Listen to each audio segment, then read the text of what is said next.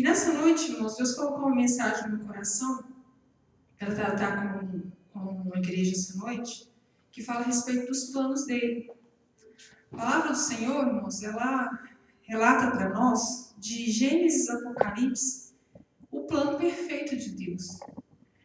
E esse plano, nem sempre a perfeição de Deus ela é vista por nós da mesma forma que Deus vê. Porque Deus ele executa os planos dele de acordo com a, não é de acordo com a nossa visão, com o nosso jeito de entender as coisas. E muitas vezes o que parece imperfeito para nós, para Deus é perfeito. E hoje nós vamos falar do plano mais perfeito que Deus executou nessa terra.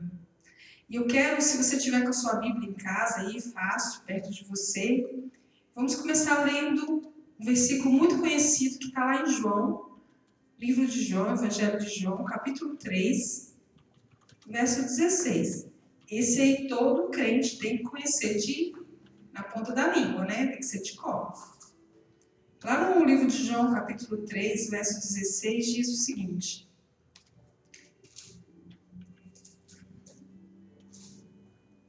Porque Deus amou o mundo de tal maneira que deu seu Filho unigênito para que todo que nele crê não pereça, mas tenha a vida eterna.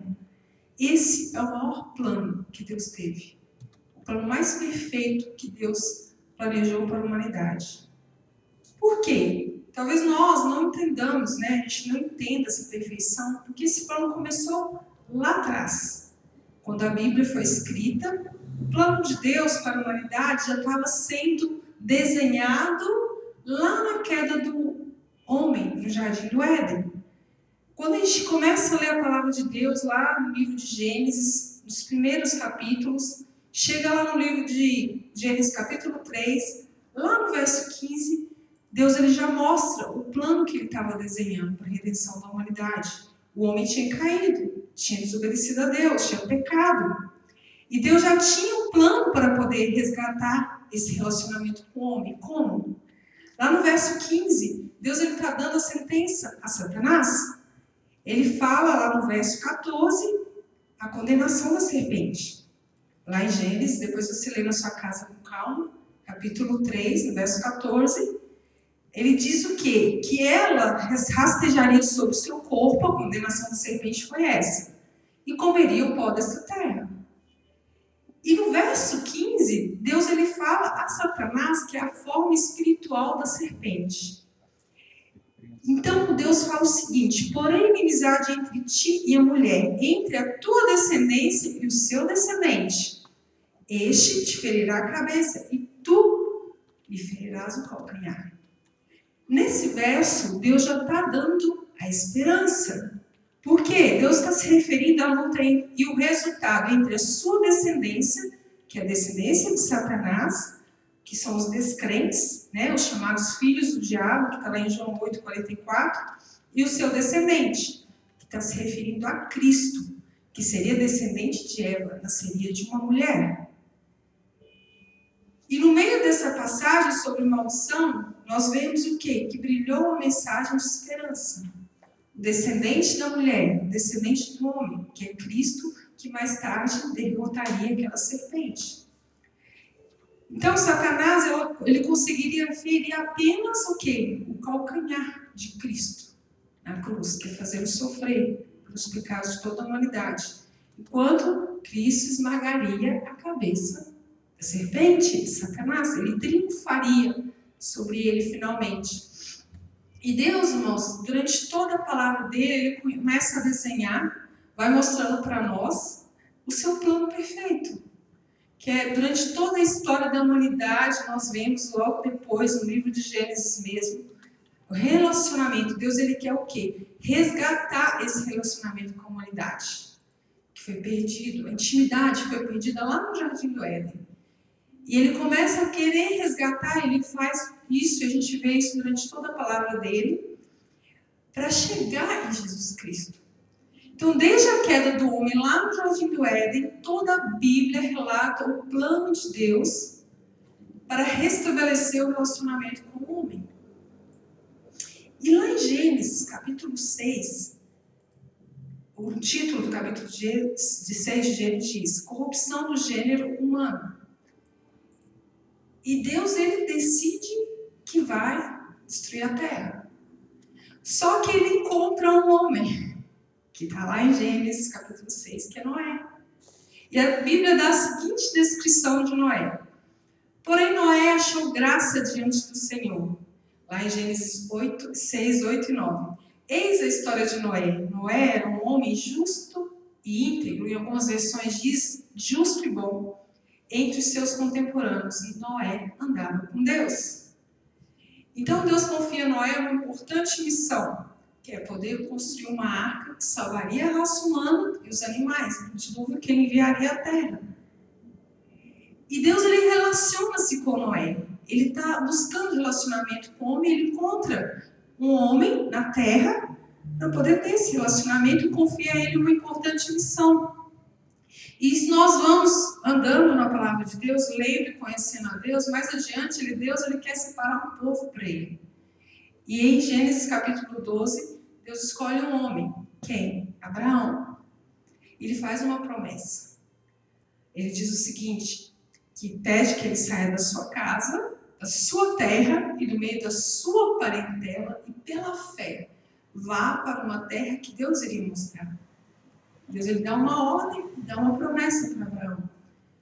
E ou seja, o tempo todo Deus querendo estabelecer um relacionamento. Nós vemos isso durante toda a palavra de Deus. E tudo que Deus faz no meio do povo dele, quando ele estabelece uma nação através da vida de Abraão, está apontando para Jesus Cristo, o plano da redenção que ele tem para a humanidade.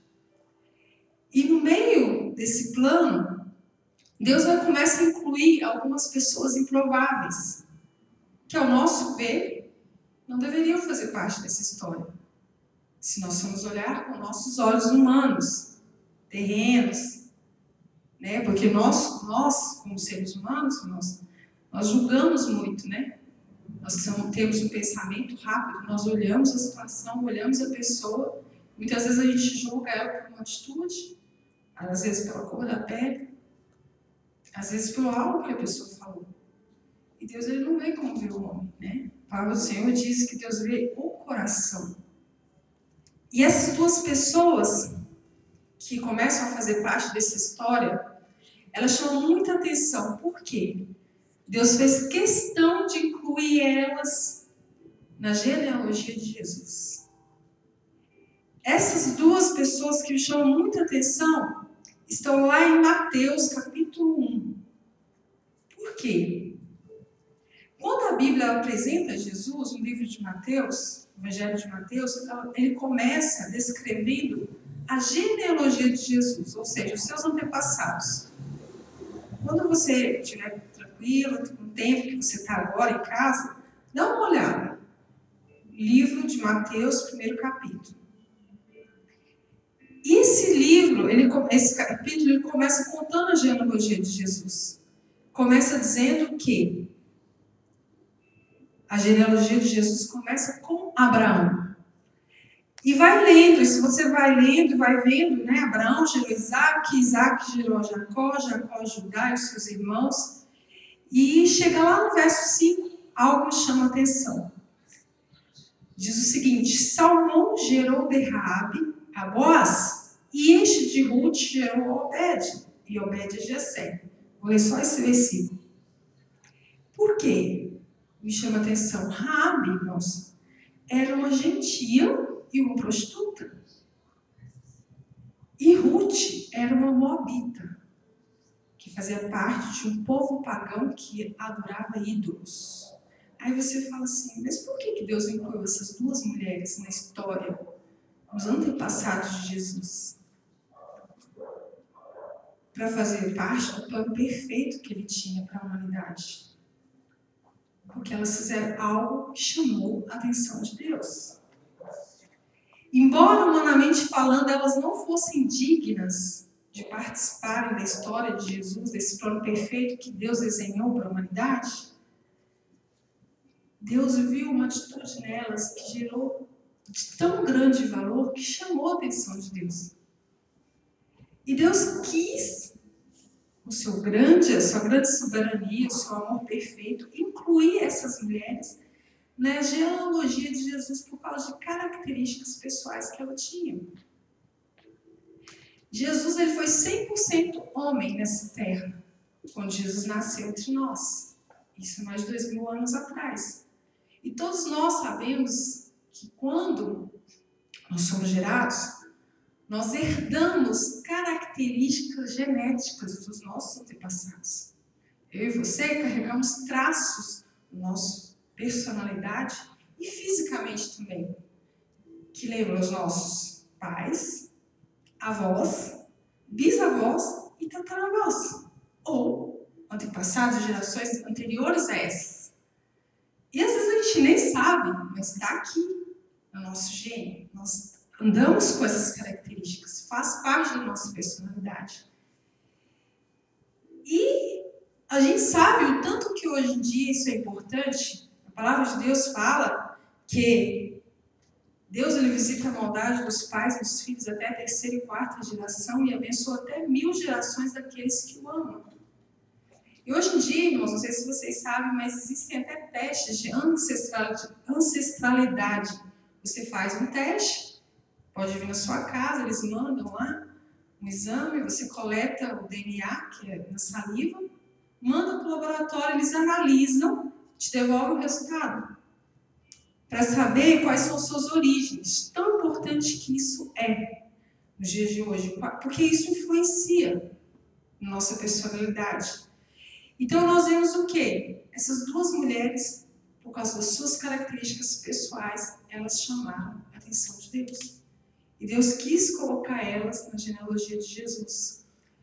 O livro de Ruth, irmãos, quando você lê, você lê uma das mais belas histórias da Bíblia. Uma mulher virtuosa que se nega a abandonar a sua ex-sogra, porque ela já estava desobrigada do seu compromisso de nora. A sua sogra tinha ficado viúva e ela também, ambas eram viúvas. E ela não tinha obrigação de acompanhar a sua sogra. Só que ela decidiu por ser fiel. A maior característica que nós vemos em Ruth é a fidelidade. Porque ela decidiu que não iria abandonar sua sogra, que estava numa situação de total vulnerabilidade. A mulher na cultura judaica naquela época não podia se sustentar sozinha. Ela dependia do marido ou de um parente próximo para poder se sustentar. Ela não poderia trabalhar e levar o mantimento para casa sozinha dependia de favores e até de esmolas. Só que Ruth, ela decidiu que não iria deixar sua ex-sogra. Embora ela não tivesse mais obrigação, ela decidiu que acompanharia ela.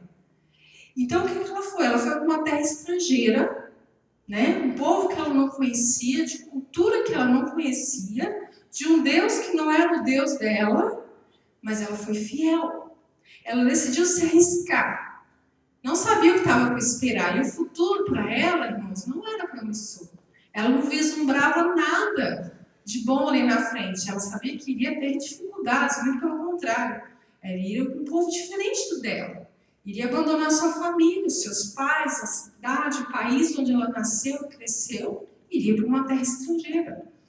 E ainda assim ela foi corajosa, assumiu todos os riscos e foi, acompanhando sua sogra uma fidelidade que a gente não vê de uma forma tão linda assim na Bíblia como Ruth. E ela foi, e, o, e a história de Ruth merece um destaque, ela foi registrada no Velho Testamento, bem no início, lá, depois do livro de Juízes, apenas quatro capítulos, você lê toda a história de Ruth. E Deus se agradou tanto dela que Deus desenhou o plano dele de uma forma que quis que Jesus nascesse dos, da história de Ruth, que ela fizesse parte da sua história. E Rabi também. Por quê? A, a história de Rabi é uma história belíssima. Ela mostra uma mulher extremamente corajosa e valente. A ousadia de Rabi ao esconder os espias na sua casa está relatado lá no livro de Josué, capítulo 2. Ela esconde na sua casa, e lá no verso 11 ela tem um, um diálogo com eles. Ela fala o seguinte, depois você lê, Juízes capítulo 2. Fala assim: Eu sei que o Deus de vocês é o Deus Todo-Poderoso, que fez secar o mar vermelho e fez vocês passar por terra seca e depois ainda destruiu os amorreus no deserto. Então eu sei que a vitória, Deus vai dar a vitória, vai entregar essa cidade nas mãos de vocês. Mas eu quero que vocês ajam de benevolência comigo e com minha família. Então ela fez aqueles espias jurarem que eles poupariam a vida dela a vida da sua família, a casa do seu pai. E por causa da coragem dessa mulher, que teve a ousadia de esconder os espias e cria em Deus, ela creu em Deus pelos sinais que Deus operava e tudo que já se ouvia do povo de Israel naquela época, ela teve aquela atitude corajosa de acolher os espias em sua casa e eles usaram, irmãos, a gente tem que ler com inteligência a palavra de Deus. Eles não foram é, para casa de uma prostituta de forma leviana, com segundas intenções. Eles usaram de estratégia aqueles espias para não chamar atenção, exatamente para não chamar atenção. Mesmo assim, o rei daquela cidade descobriu que eles estavam lá e foram lá bater na porta e pediu que Rabi entregasse aqueles espias. E ela agiu de forma inteligente, escondeu eles, né? E despistou aqueles guardas, aqueles oficiais do rei que vieram procurar os espias em sua casa e ainda ajudou eles na fuga. Falou: olha, vocês vão descer pela janela, vocês vão por tal caminho, vão ficar escondidos ali naquele monte três dias. Enquanto isso, eles já vão ter ido para outro lado e não vão encontrar vocês. E dessa forma, ela teve essa belíssima atitude de coragem. Acolheu os espias e ajudou eles a escaparem do rei. E Deus também foi benevolente com ela. E nós vemos lá adiante que a sua família foi poupada quando o exército de Israel conquistou Jericó. E Raabe se casou com Salomão teve um filho e também entrou na genealogia de Jesus. E o mais interessante é que ela não é citada unicamente aqui na genealogia de Jesus. Lá na frente, em Hebreus, na galeria dos heróis da fé, ela também é citada. Hebreus capítulo 11, verso 31 diz o seguinte: Pela fé, Raab, a meretriz ou prostituta, não foi destruída com os desobedientes, porque acolheu em paz os espias. Então, Deus ele é um Deus misericordioso de segundas chances. Ele deu uma segunda chance para Ruth, deu uma segunda chance para Raab, mas ele olha as atitudes da pessoa. E Deus ele conhece o coração. Então Deus ele sempre está aberto a nos dar novas oportunidades. Só que Deus sonda os nossos corações. Ele sabe quando o arrependimento é verdadeiro e sincero. E Deus ele sempre quer nos abençoar, um Deus misericordioso de graça. Só que nós temos que tomar decisões e nós temos que tomar atitudes. Existem decisões, irmãos, que Deus não vai tomar por mim, por você, por nós. Ele espera de nós uma posição, uma constância para Ele poder confiar algo em nossas mãos. E Deus, Ele quer mudar a nossa história, mas Ele já fez tudo por nós. Ele deu o que Ele tinha de melhor, que foi Jesus na cruz. E aqui nós estamos falando exatamente desse plano que Deus fez para nos resgatar de volta para Ele, para nos comprar de novo para Ele. Nós já éramos dele, já tínhamos criado. Só que o homem entregou de bandeja a Satanás.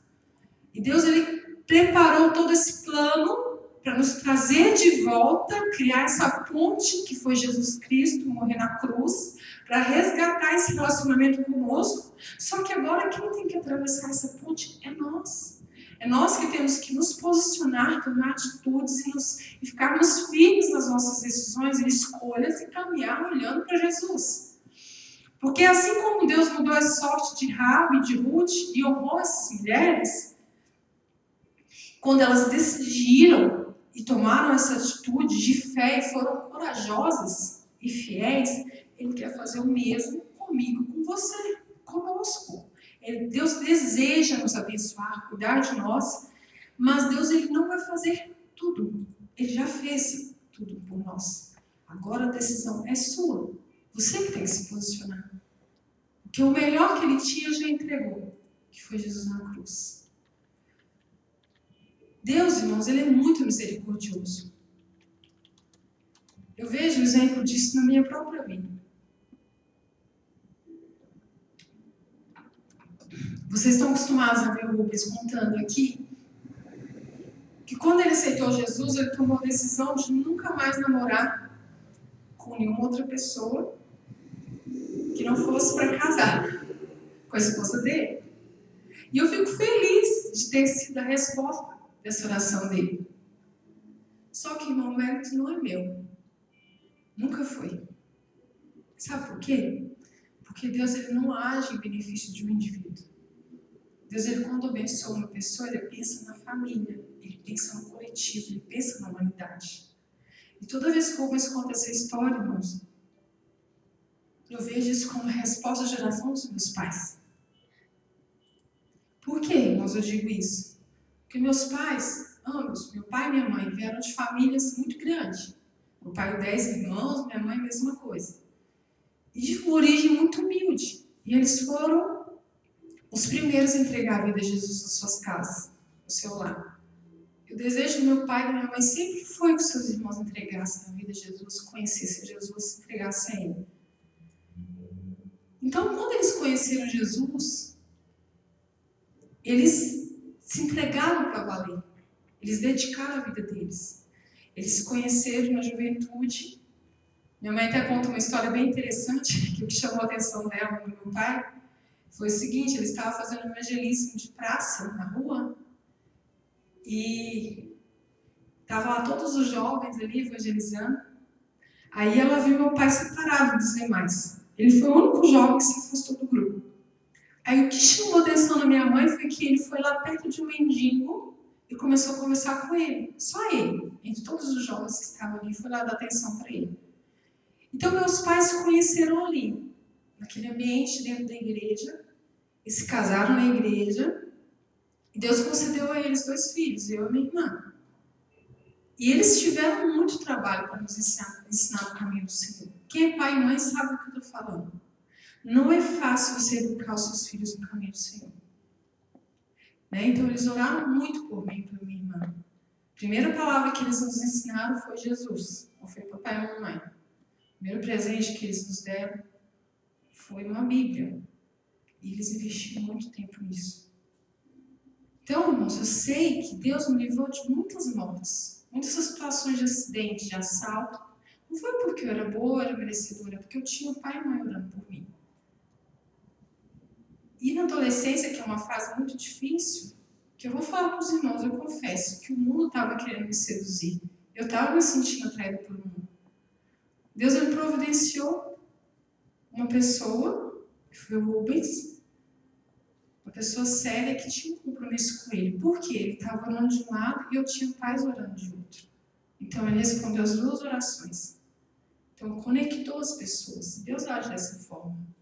E não foi por benefício meu ou dele, é porque Deus tem propósito em tudo que ele faz. Então, porque eu tive pais que oraram por mim lá atrás, Deus ele respondeu a oração de alguém que estava orando e queria compromisso com ele.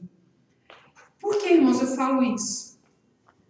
Porque o plantio, irmãos, tem um tempo para ser colheita, ser feita a colheita. Você planta hoje, mas entre o plantio e a colheita existe tempo. E com os meus 17 anos eu não tinha plantado o suficiente para poder colher. Só que meus pais tiveram o trabalho de plantar no nosso coração temor a Deus. E algumas escolhas eu fiz certo, mas o resto é mérito do Senhor, pela misericórdia dele. Que ele conecta as pessoas, ele responde a oração. Irmãos, eu falo para vocês, hoje eu tenho o privilégio de ainda ter minha mãe comigo, mas meu pai já está com Jesus. E uma das maiores alegrias que eu tenho, irmãos, eu sempre falo isso quando eu ministro a palavra do Senhor, porque eu creio que nós temos que honrar. A quem honra, honra.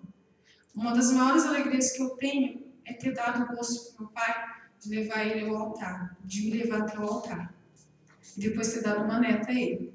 Eu acho que essa é uma das maiores alegrias que um filho pode dar ao seu pai e à sua mãe. E é isso que Deus faz.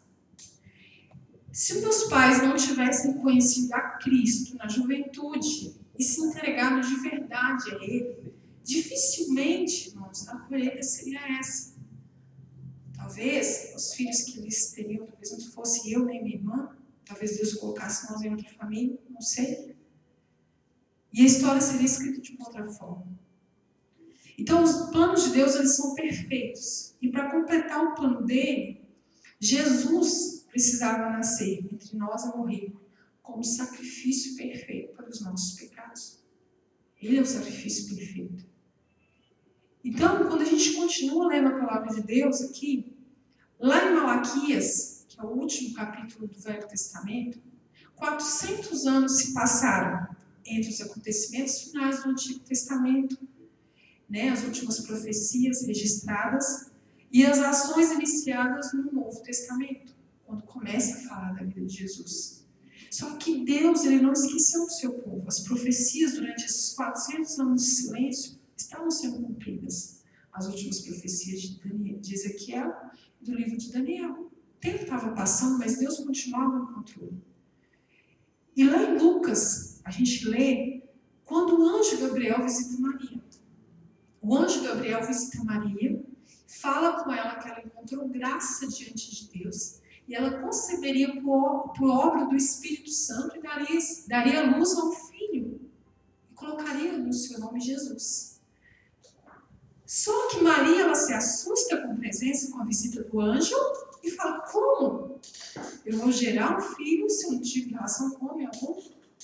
E o mais interessante, irmãos, quando a gente lê esse texto da palavra de Deus, é que ela estava desposada para casar com José, ela estava noiva de José.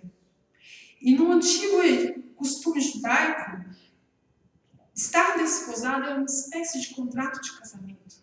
É como se já tivesse casado, porém morava em casas separadas ainda. Então, de repente, ela aparece grávida por obra do Espírito Santo. Imediatamente ela leva um susto, irmãos. Por quê? Naquela cultura, uma mulher que aparecesse grávida antes de estar casada, ela poderia ser apedrejada.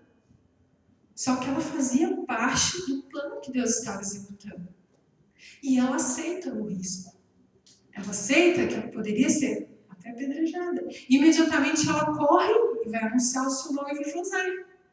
E aqui nós vemos José, no verso, no capítulo, no Mateus capítulo 1, verso 19, a 25, o anjo visita José também, para acalmar o coração dele.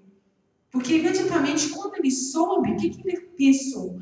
Vou deixar Maria secretamente. Não vou expô-la. Porque se descobrirem, eles podem até apedrejar. Então, quero difamar ela. Então, ele imagina, ele pensa em deixar Maria secretamente. Só que, como Deus estava trabalhando e orquestrando tudo isso, Deus aparece, o anjo do Senhor aparece também a, a José e lembra ele da profecia. Mateus 23. Eis que a virgem conceberá e dará a luz ao filho. E essa virgem é sua noiva. Então José desperta do sono e decide obedecer fielmente a missão do plano que Deus confiara a eles: serem pais do Salvador. Então Jesus ele cresce, ele é ensinado nas leis, educado por pais cuidadosos que Deus escolheu para ele, e chega a hora de consumar o plano de salvação que Deus tinha designado a ele. Então, irmãos, Jesus ele veio, viveu entre nós, teve pais corajosos que assumiram o risco de toda aquela situação que eles estavam vivendo, e ensinou seus doze discípulos. Durante todo o tempo que ele estava aqui nessa terra, ele estava ensinando trabalhando na vida dos seus discípulos. Aí o Kito pode continuar. Travou também a internet, né? É, continua. Só o pessoal lá do. Vai falar, pessoal. Bom, nós vamos continuar aqui, porque caiu link. Nós vamos continuar, quem está online aí. Então, Jesus ele veio entre nós, cumpriu a sua missão, ensinou seus doze discípulos e quando ele foi preso no jardim do Getsemane, estava com todos os seus discípulos junto com ele, exceto aquele que traiu, Judas. Só que diante daquela situação, tudo que ele já tinha vivido com Jesus parecia que era fim. Por quê? Estava tudo errado. Tudo que o Salvador ensinou com muitos sermões, curou os enfermos, multiplicou os pães, ressuscitou os mortos, estava sendo preso, estava sendo levado daquela forma brutal pelos soldados romanos. Então, até o Pedro, que era o mais corajoso de todos os discípulos, que estava ali de longe assistindo, ele não aguentou a pressão. Ele negou Jesus por três vezes. Então, naquele momento, irmãos, quando Deus estava executando o plano dele, eram os momentos finais do plano que Deus tinha planejado para a humanidade, parecia que era o fim. Parecia que estava tudo dando errado. Então, o chão deles sumiu, o chão dos discípulos. Jesus teve que aguentar firme, sozinho, aqueles momentos finais ali no jardim de Getsemane. Até horas antes dele ser preso, ele convidou alguns dos seus discípulos mais próximos para ir orar com ele. Só que ele foi orar e falou assim: Olha, vigiem comigo, fiquem aqui, eu vou ali orar. E Jesus foi lá, né, suando gotas de sangue, foi orar, clamar ao Pai, nos deixa um lindo exemplo com isso. E quando ele volta, cadê os seus discípulos? Dormindo. Aí ele volta novamente. Por que, que vocês não vigiam comigo? Orem, estejam prontos. Porque, na verdade, o espírito está preparado, mas a carne é fraca. E Jesus volta a orar. Ele está lá orando. Quando ele volta para os seus discípulos, os discípulos estão dormindo de novo. Pela terceira vez, Jesus foi lá. Os discípulos estavam dormindo. Então, nos momentos finais da sua vida, aqui nessa terra, quando ele estava consumando o plano da salvação, ele ficou sozinho. Né? Então, enfim, chega o momento que Jesus nasceu para viver, que foi para executar o plano perfeito do Pai. Mas aí nós perguntamos diante dessa situação, o que, que tinha de perfeito nisso? Diante daquele momento, os discípulos estavam vendo com ele, eles perguntaram, o que, que tem de perfeito nesse plano?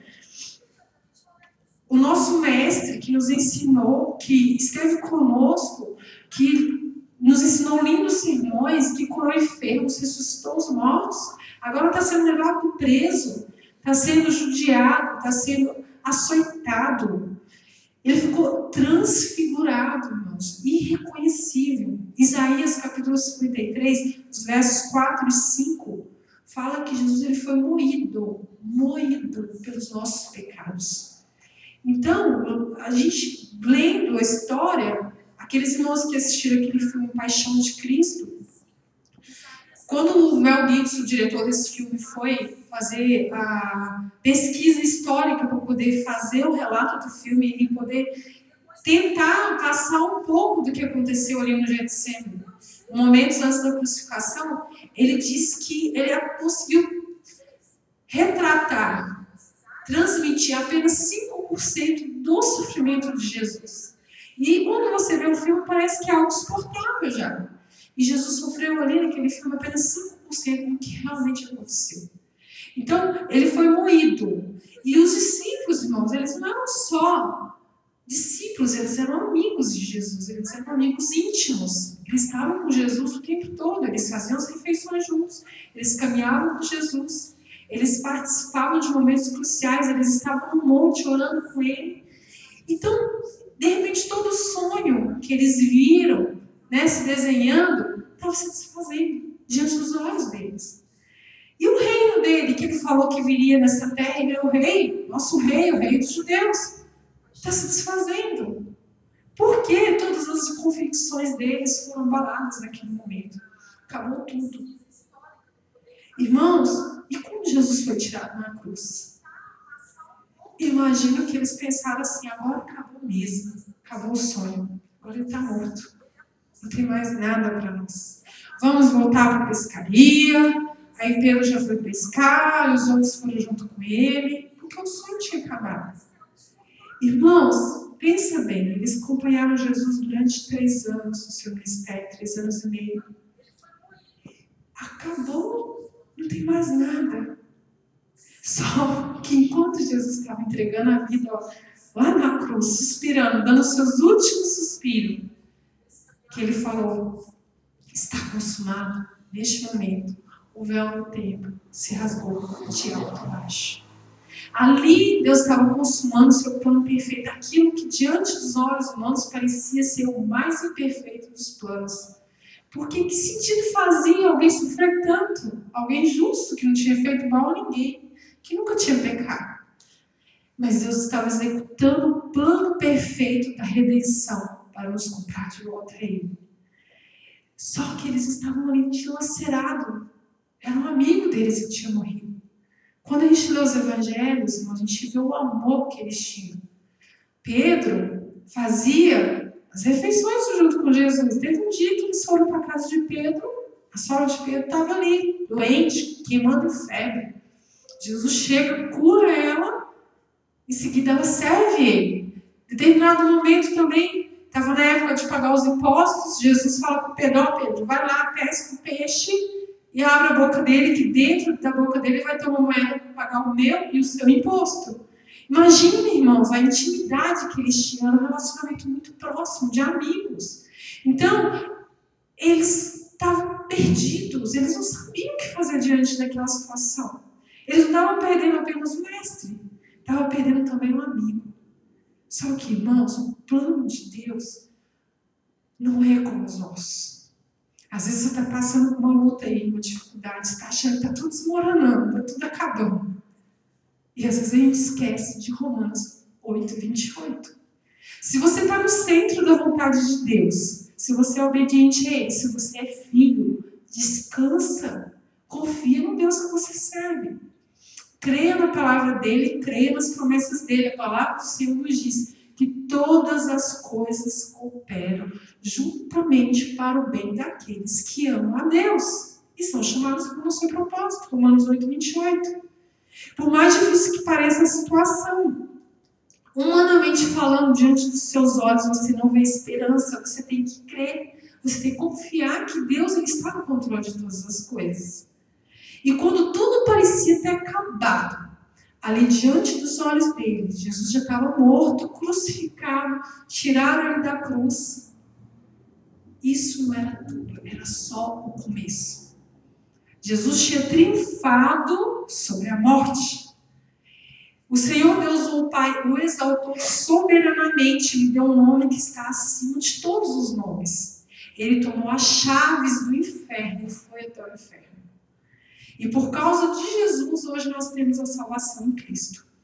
Essa salvação chegou até nós. E estes homens que estavam assustados, discípulos, com medo, lá atrás, quando Jesus foi crucificado, que acompanharam de longe, porque eles não aguentaram ver tanta dor e tanto sofrimento, foram os homens que escreveram as mais belas histórias que estão aqui nos evangelhos. Começaram a igreja, através da vida deles, começou a igreja.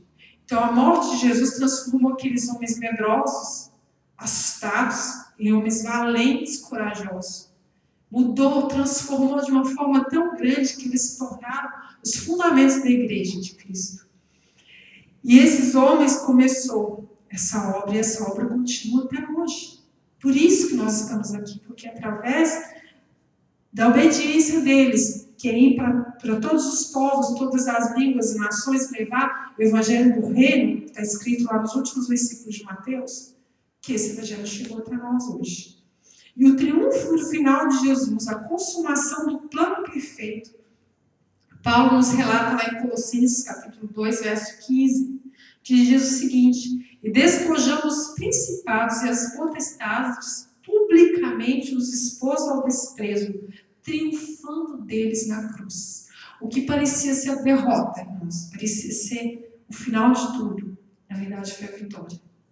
O plano de Deus foi executado com perfeição. E aqui Paulo ele usa uma linguagem da época que acontecia naquela época, né, no Império Romano, as lutas entre gladiadores. E o que, que acontecia? No final da luta, gladiador que vencesse, ele tinha condições, ele tinha opção. Ou ele matava o seu oponente, o perdedor, ou ele poderia o expor publicamente. Ele despia o seu oponente com todas as suas vestes, sua armadura, e andava com ele em círculos na arena, dizendo: Eu venci. Eu sou vencedor. Eu venci, eu ganhei. Foi isso que Jesus fez com o diabo. É essa linguagem que Paulo retrata aqui em Colossenses. Essa é a imagem de Jesus vitorioso, como acontecia naquela época. Ele venceu e expôs Satanás publicamente através da cruz. Então, naquele momento que Jesus estava ali, sofrendo seus últimos momentos de vida na cruz, para Satanás parecia ser vitória, mas na verdade era a derrota dele. Humanamente falando, parecia ser o fim. Mas, na verdade, Jesus ele estava obtendo a vitória sobre as forças demoníacas na cruz. Onde os esforços de Satanás para interromper o plano redentor de Deus foram finalmente destruídos. E através do sacrifício de Jesus na cruz, hoje nós temos livre acesso ao Pai.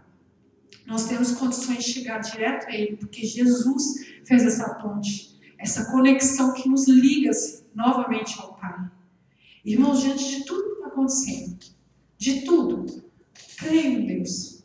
Creia no Deus que sabe de todas as coisas, que está no controle de todo o universo, que cuida com perfeição de cada detalhe da sua vida. Não perca a fé, irmão. não perca a esperança. Não perca a confiança no nosso Deus, o Deus que você serve, o Deus que você vive para Ele. Então, irmãos, não creia em tudo que estão falando por aí, em notícias ruins. Creia na Bíblia. Leia a Bíblia. Creia nas promessas que estão aqui. Entenda uma coisa, irmãos. Nem tudo que parece imperfeito, na verdade, está errado. Por quê? Para aquela época ali, os discípulos, tudo que eles estavam vendo parecia ser um final catastrófico. Mas, na verdade, era o plano perfeito de resgate das nossas vidas. Fiquem firmes, irmãos. Continue buscando a Deus no seu lar, na sua casa, ouvindo a palavra do Senhor. Fortaleça seu coração. Busque Jesus aí na sua casa. Não os anime diante das lutas. Por mais difícil que seja, permaneça confiando na palavra do Senhor. Gostaria que você fechasse os seus olhos aí na sua casa, onde você está mesmo. Vamos falar com o Pai nesse momento. Eu quero que você coloque diante de Deus agora tudo aquilo que está afligindo seu coração. Tudo aquilo que está te deixando triste, desanimado, angustiado. Eu sei que não são momentos fáceis que nós estamos vivendo, são momentos difíceis. Principalmente você, irmã, que você está desanimada, cansada. Muitos dos nossos irmãos estão aí em casa que realmente não podem sair porque fazem parte do grupo de risco. Nos anime, não, irmãos. Continue confiando em Deus. Vamos orar agora. Eu gostaria que você intercedesse com os nossos irmãos, aqueles que estão em situação de risco, alguns estão internados, aqueles que você sabe o nome. Coloque o nome deles agora na presença do Senhor. Muitos perderam seus entes queridos, estão sofrendo a falta, a dor da ausência. Então vamos aproveitar esse momento e vamos clamar a Deus. Senhor nosso Deus, nós te louvamos, ó Pai, nós te agradecemos, Senhor, pela tua palavra, Deus. Obrigado, Senhor querido, porque o Senhor fez, ó Pai querido, tudo isso, ó Pai, que nós falamos essa noite, Pai. É o Senhor, Deus querido, que faz, ó Pai, que opera em nós, tanto querer quanto efetuar, ó Deus. Obrigado, ó Deus querido, pelo plano maravilhoso de redenção, ó Pai, que o Senhor nos comprou de volta para Ti, ó Deus. Senhor, obrigado pela Tua palavra, Senhor, que é viva, eficaz, Senhor, que nos limpa, Pai, que nos transforma, Deus. Obrigado, Senhor, pela tua graça, Senhor, pela tua fidelidade, Senhor. Pai querido, neste momento eu te peço, Pai querido, que vá de alcance, Pai, alcança cada um dos nossos irmãos, Senhor, que estão agora ouvindo essa palavra, Pai.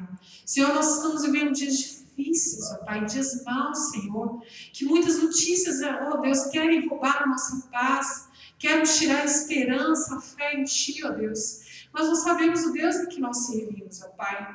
Nós cremos em Ti, ó Deus.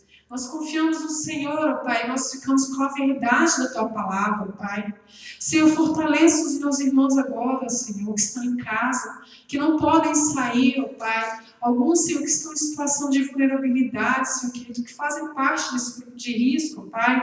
Senhor querido, que são tantas coisas que estão acontecendo tão próximas de nós, ó Pai, que muitas vezes nos assusta, Deus querido, nos abate, ó Deus. Eu te peço, Espírito Santo, vá de encontro agora, Pai. Acalma o coração, Senhor, dos meus irmãos, Senhor. Coloca alegria, Senhor, de volta nos corações, Senhor. Oh, Pai querido, em nome de Jesus, fortaleça-nos, ó Deus querido. Renove, ó Pai, a nossa fé, a nossa esperança em Ti, ó Pai. Senhor, que a nossa fé não venha esmorecer, ó Pai, diante das más notícias, ó Deus. Mas continuemos, ó Deus, firmados na verdade da Tua palavra, ó Pai. Senhor, em nome de Jesus, eu te peço agora pela Jânia, Deus, Pai, pelo seu esposo, pelo Luca, Pai, pela casa dela, Senhor. Continue estando lá, Pai, abençoando, guardando a cada um deles, Senhor. Eu peço a Ti, Senhor, também em favor da Lília, Pai. Está em recuperação, Deus querido. A Márcia, Senhor, tem uma chiquinha, Pai. Guarda, Senhor querido, ela, Senhor, que ela estabeleça a sua saúde no menor tempo possível, Pai. Que ela fique bem logo, Pai. Abençoa, Senhor, o lar, a casa da irmã Francisca, Senhor, irmão Francisco, Pai. Os nossos diáconos, ó Deus querido, que muitos deles não vão poder sair de casa também, Pai. Guarda, Senhor, seus entes queridos, seus familiares, ó Pai querido. Guarda, Senhor, cada irmã, Senhor, cada irmã da nossa comunidade, ó Deus querido.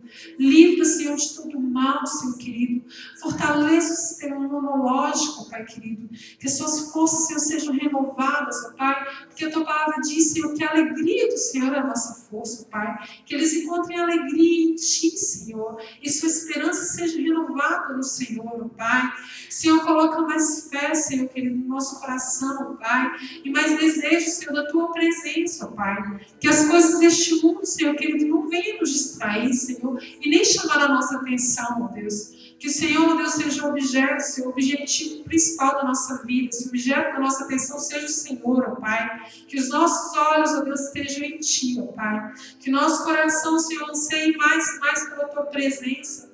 Por estar na Tua companhia, ó Deus, de orar, buscar a Tua face, Senhor buscar a tua presença, Senhor, na leitura da tua palavra, Deus, e nos enchermos mais de ti, ó Pai. Senhor, muito obrigado, Deus, por mais esse dia na tua casa, Senhor. Obrigado, Senhor querido, pela tua presença nas nossas vidas, ó Pai. Pelo teu Espírito Santo que está conosco, Deus. E a tua palavra, Senhor, nos diz que se nós não estaríamos só, que o Senhor estaria conosco todos os dias até a consumação dos séculos, ó Deus. Muito obrigado, Pai querido, por mais essa oportunidade na tua casa, Senhor. Em nome de Jesus. Amém?